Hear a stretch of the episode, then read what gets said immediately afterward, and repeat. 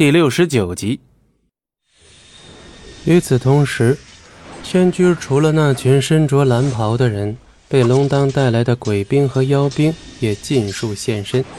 一场血腥厮杀正式展开。三人的视线都被一颗橘子大小的线形发光、透亮的明石吸引住。这是水幽石。在这地下迷宫的最深处，水幽石终于现世。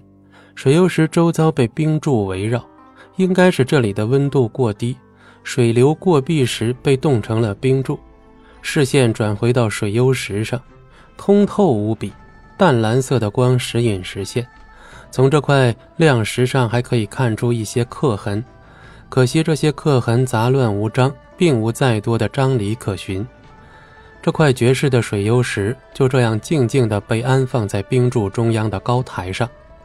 龙当嘴角勾起了一抹弧度，硕影会意，飞身接近水幽石。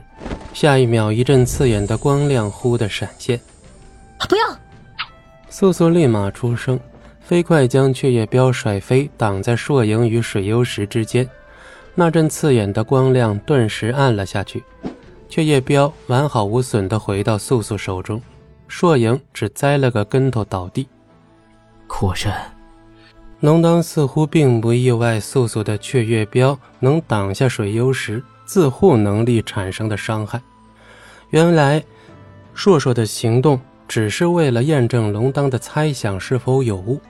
龙当走近素素几分，霸气开口：“既你与水幽石相信相符，你去取那高台上的灵物便可。”素素察觉到，与方才相比，龙当的眸子更是多出了几分自信。龙当看他的目光，似乎印证了他对他的另一番猜想。龙当的心思太深，他又如何能看得透呢？素素直视龙当片刻，眼神里有几分怀疑，但还是迈开了步子向高台走去。刚迈出一步，一把弯刀便从后而来，飞插在了高台上。三人回头。以用黑帽遮掩的人为首，三人身后出现了硕影口中那群蓝袍者。龙当的眸子瞬间变得猩红起来。那用黑帽遮掩的人终于开口：“素，去那水游石。”这是熟悉的声音。素素的眼瞳瞬间增大，不敢相信自己的耳朵。下一秒，开口之人取下黑帽，神情冷漠。他叫他为素。他是九渊，九渊。这一幕直到多年后，素素仍无法释怀。他与他站在对立面，九渊不看他，视线始终向下，面上比平常更添了几分冷淡。现在说是无情更合适。龙当似乎并不意外，素素欲上前质问九渊，龙当一把将他拉住，一步至他前方。龙当挡住他注视九渊的视线，尽管如此，他始终不敢相信自己的耳朵。